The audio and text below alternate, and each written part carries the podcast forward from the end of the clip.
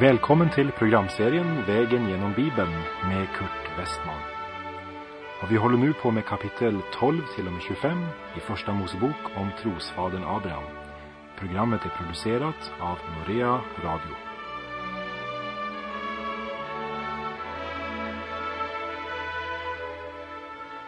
Vi har nu kommit till kapitel 14 i Första Mosebok och det är första gången som Bibeln beskriver ett krig.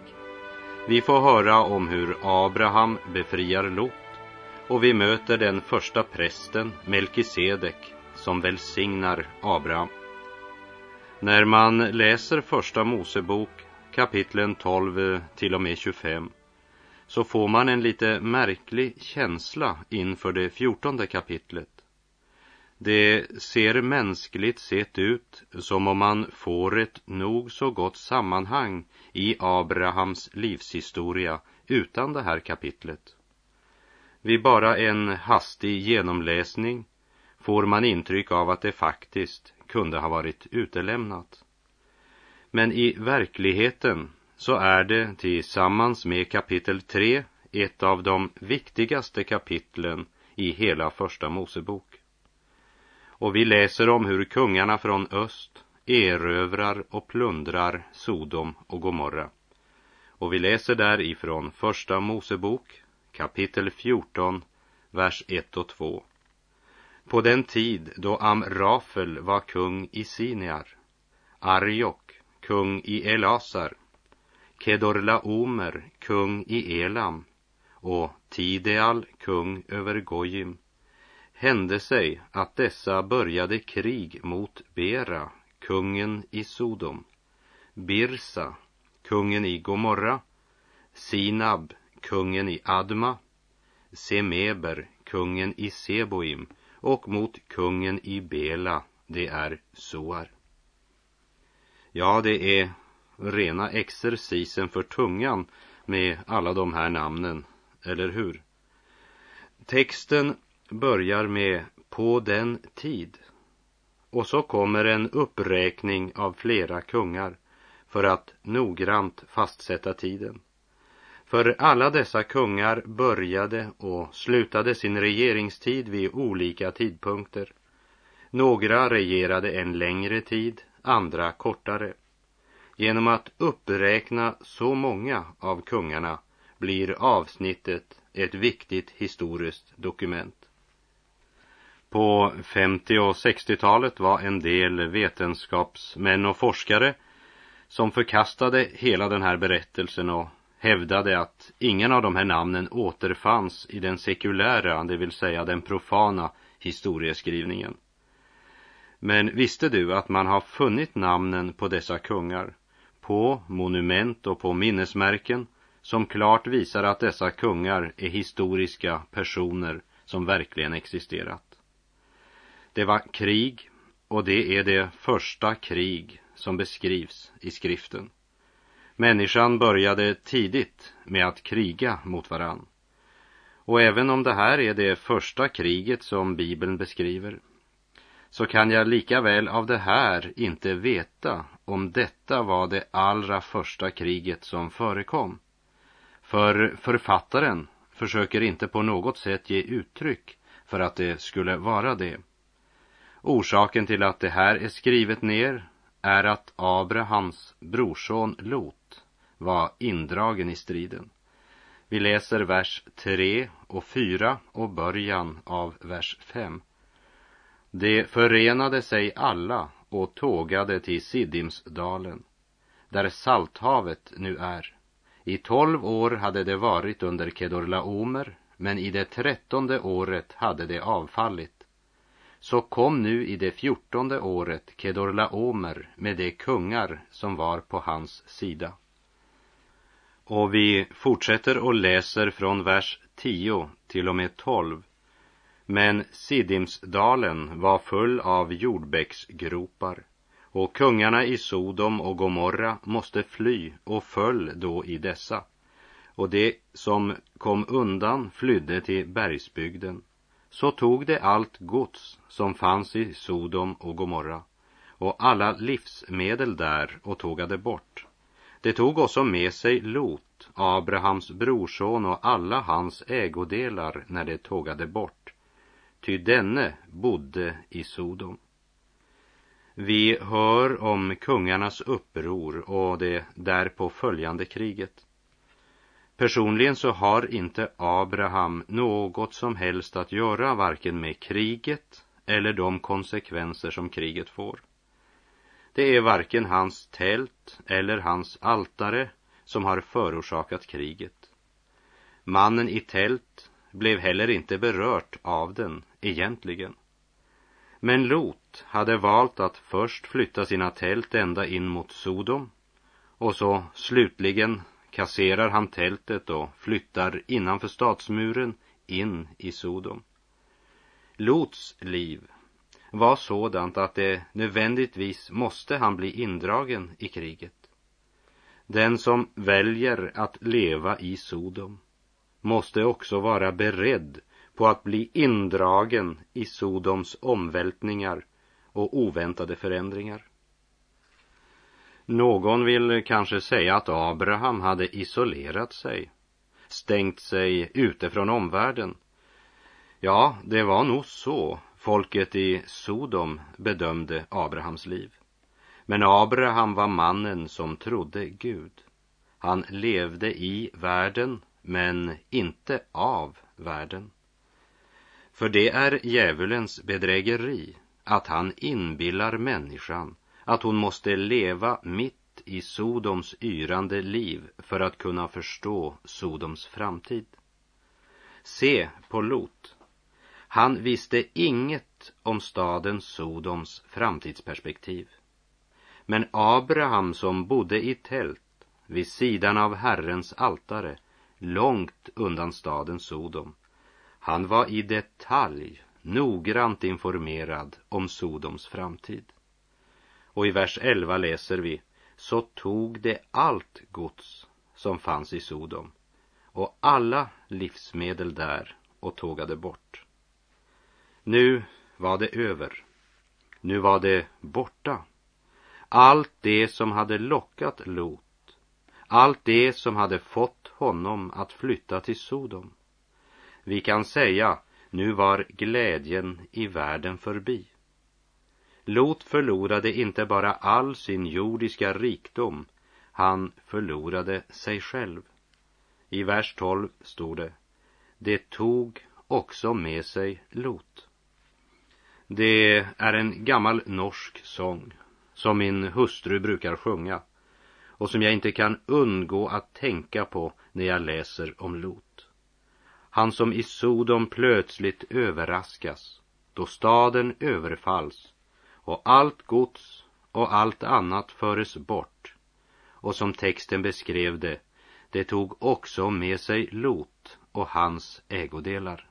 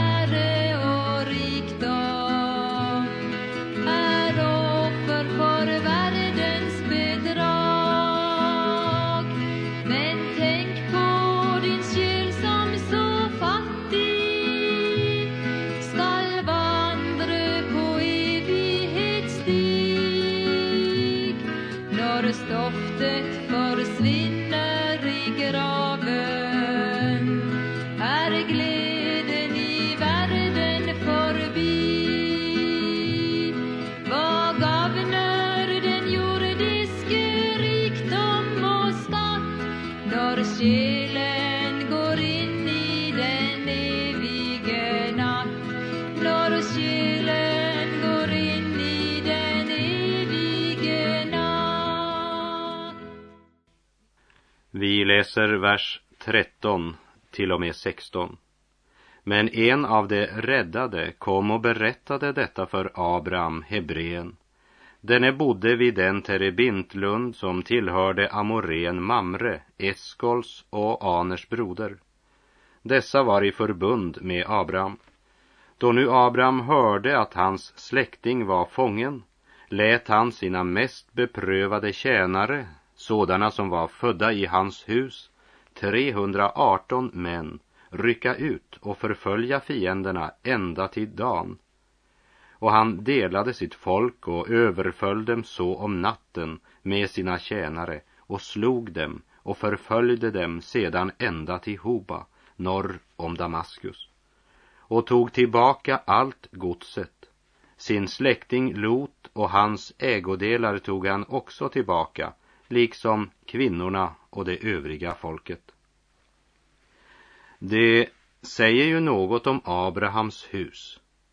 När han från sitt hushåll kunde plocka ut 318 man. Och dessa 318 utgjorde bara de mest beprövade av dem som var födda i hans hus. Hur många han hade som inte var stridsdugliga, till exempel kvinnor och barn och gamla, det vet jag inte.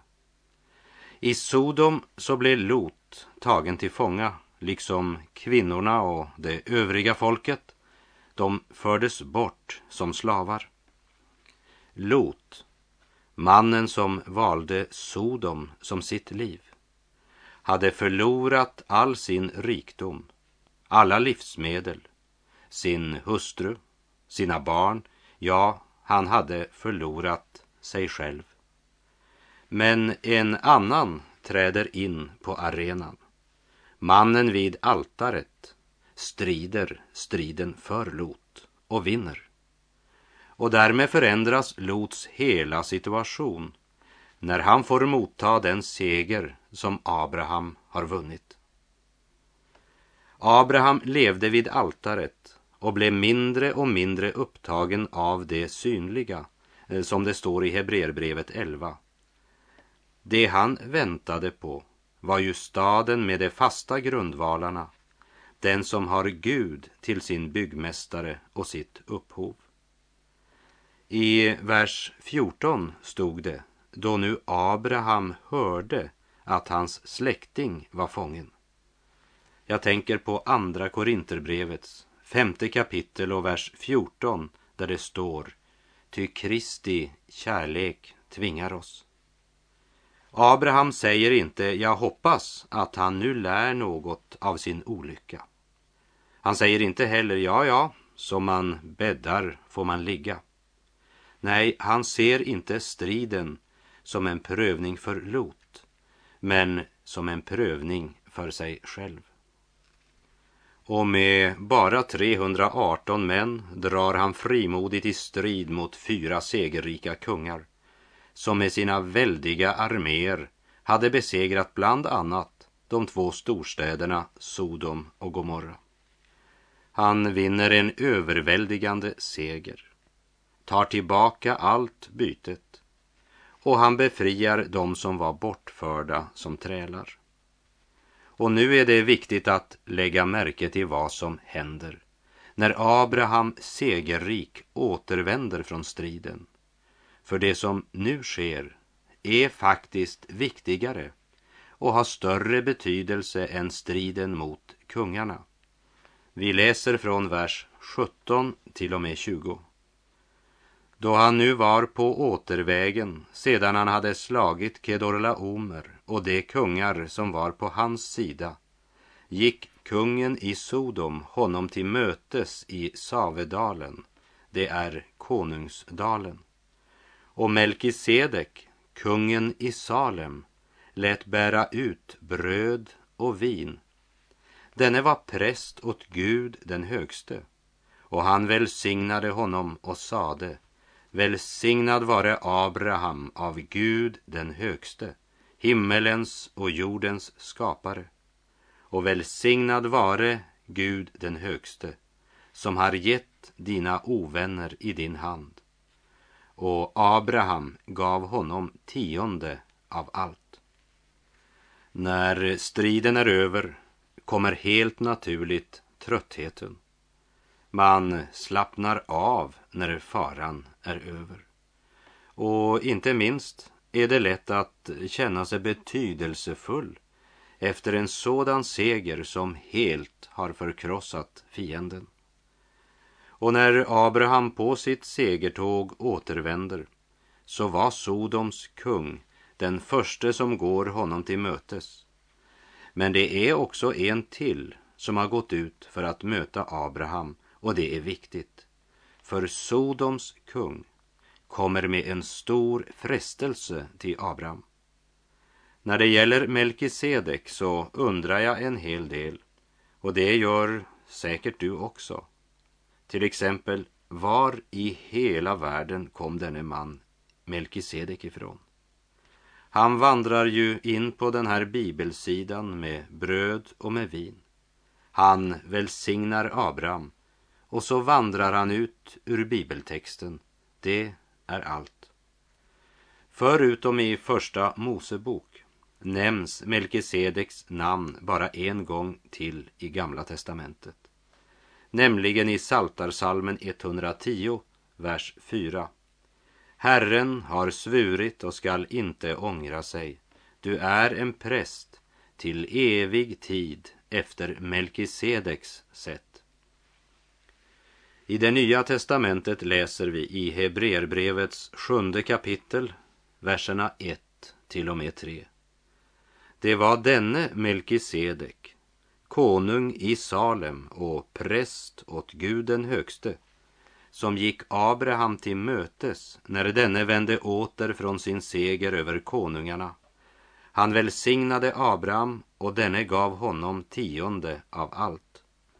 Hans namn betyder först och främst rättfärdighetens konung, men också Salems konung, det vill säga fridens konung. Han är utan far, utan mor, utan stamträd. Hans dagar har ingen början och hans liv har inget slut. Han liknar Guds son. Det är han som förblir en präst till alla tider. Och när vi läser det förstår vi varför Första Mosebok inte säger något om Melkisedeks ursprung. Eljest präglas ju Första Mosebok av många släktuppräkningar. Men när det gäller Melkisedek så sägs inget om far eller mor.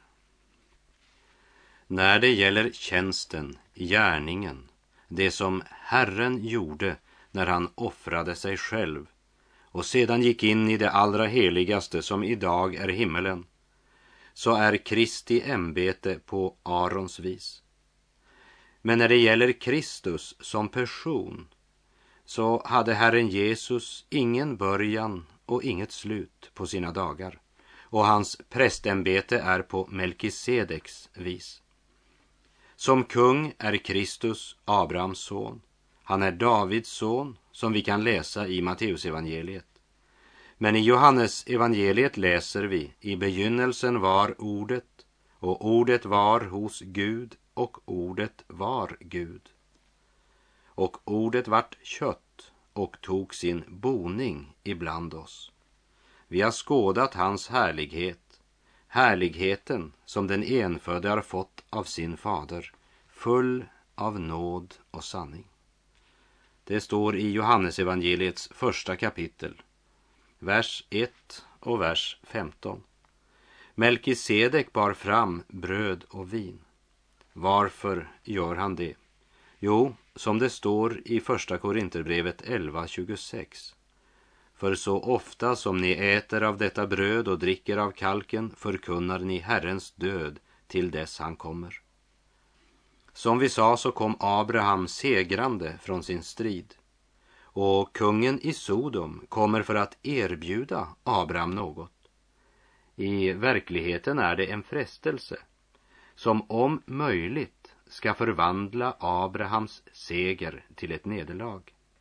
Men innan Sodoms kung kommer med sitt generösa erbjudande till den trötte och segervisse Abraham så kommer alltså Melkisedek med bröd och vin och han välsignar Abraham.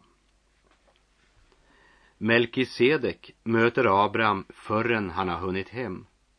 När han ska möta Sodoms kung mitt i den svettiga vardagen. Inte när Abraham står i högtidsskrud vid Herrens altare och tillber och tackar för den seger Herren gav. På samma sätt vill också Gud möta oss, inte bara i kyrkor och gudstjänstlokaler, inte bara när vi har vår bestämda bönestund, men mitt i de dagliga göromålen, på arbetet, i bilen, vid diskbänken, för att styrka oss inför mötet med Sodoms kung, som alltid möter upp för att erbjuda allt som tilltalar vårt självliv. Kungen i Sodom erbjuder allt det som är en lust för ögonen. Och Abraham får ett rikligt erbjudande. Det ser vi från vers 21. Och kungen i Sodom sade till Abraham, ge mig folket, godset må du behålla för dig själv. Men Abraham svarade kungen i Sodom, jag lyfter min hand upp till Herren, till Gud den högste himmelens och jordens skapare och betygar att jag inte ens vill ta en tråd eller en skorem, än mindre något annat som tillhör dig. Du ska inte kunna säga, jag har gjort Abraham rik. Jag vill ingenting ha, det är nog med vad mina män har förtärt och den del som tillkommer mina följeslagare, Aner, Eskol och Mamre, det må få sin del. Kan du se denna händelse för dig? Massor av människor i Sodom som står runt omkring Abraham och kungen i Sodom som erbjuder Abraham att behålla allt gods och guld som fanns i staden. Tänk om du en dag skulle få ett sådant erbjudande. Om den svenska regeringen och folket var eniga om att du för din insats skulle få alla ägodelar och pengar som finns i hela Stockholm eller Västerås eller Luleå. Det var några kungar som hade stulit allt gods som fanns i Sodom. Men nu var det fört tillbaka. Och Abrahams val är inte om han ska stjäla detta gods. Nej, han kan få det. Utan att göra någonting orätt eller brottsligt. Egentligen bara en extremt god lön för jobbet han har gjort. Många som står runt omkring avundas Abraham. Tänk den som hade haft den här möjligheten. Vad var det kungen sa till Abraham? Godset kan du behålla för dig själv. Tänk om Lot hade fått den chansen. Han som var så duktig på att välja för sig själv. Men Abrahams sinne hade inte fått sin näring och kraft i gods och guld, men vid altaret i Terebintlunden, långt ifrån Sodom. Och det är nu människoskaran får sin överraskning. De hade väntat att Abraham skulle hoppa högt, vråla jippi och så ge sina män order att gå innanför stadens murar och börja fira segern. Men istället så ser de hur Abraham lyfter sin hand upp emot himmelen. Sodoms kung med all sin rikdom står som representant för synden och syndens liv. Det är förunderligt att lägga märke till Abraham. Mannen som inte visade någon fruktan när han med bara 318 män skulle gå i strid med fyra segerrika, mäktiga kungar. Men visar däremot fruktan när Sodoms kung räcker ut sin hand till vänskap. Du kan säga att Abraham stänger sin hand för gåvorna från Sodoms kung.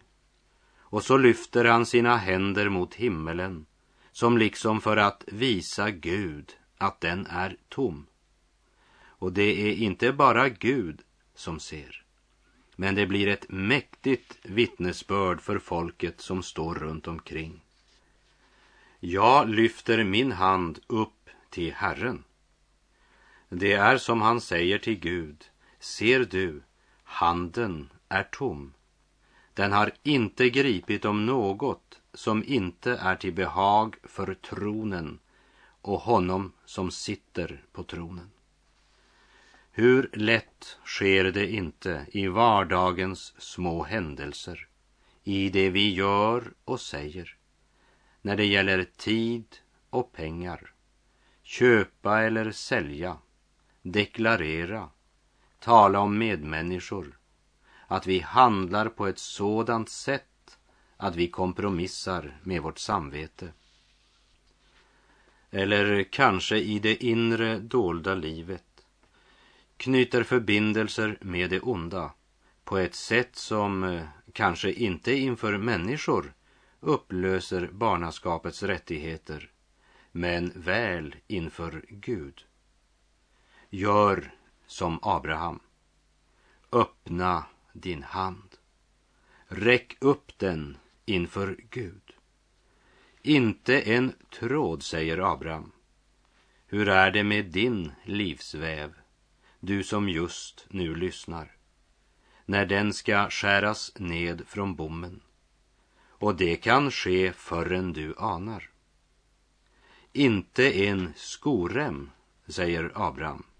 Ja, ge akt på din vandring. Abraham lyfte sin hand mot himlen, mot Gud den högste. Och för människorna som stod runt omkring Abraham så var handen lika tom när den kom ner.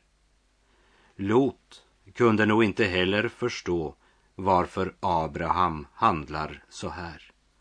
För Lot var ju väldigt upptagen av det som ögat kunde se. Det är bara den som valt att leva vid altaret som ser den rikedom som finns hos Gud den högste. Som Paulus uttrycker det i Andra Korinterbrevets fjärde kapitel och vers 4. Denna tidsålders Gud har ju förblindat de otrognas hjärtan så att de inte kan se det ljus som strålar kring evangeliet om Kristi härlighet. Vad Abraham till synes tomma hand verkligen innehöll, det ska vi se närmare på i nästa program, då vi ska läsa kapitel 15 i Första Mosebok. Helt till sist idag ska vi bara nämna Abraham valde att offra allt det han blev erbjuden av Sodoms kung. Men han säger inte att av alla mina män är det ingen som ska ha något. Han offrar inte på andras bekostnad. Personligen tog han inte ens en skorem, men han mottog den del som tillkom hans följeslagare, Aner, Eskol och Mamre. De fick lov att ta emot den lön som tillkom dem. Men för sin egen del avstod Abraham från allt vad Sodoms kung kunde erbjuda. För han hade sitt liv och sin längtan hos en annan konung. Han väntade på staden med de fasta grundvalarna, den stad som har Gud som byggmästare. Han räckte handen upp till Gud. Och där är vår tid ute för den här gången och jag säger på återhörande. Herren vare med dig. Må hans välsignelse vila över dig. Gud är god.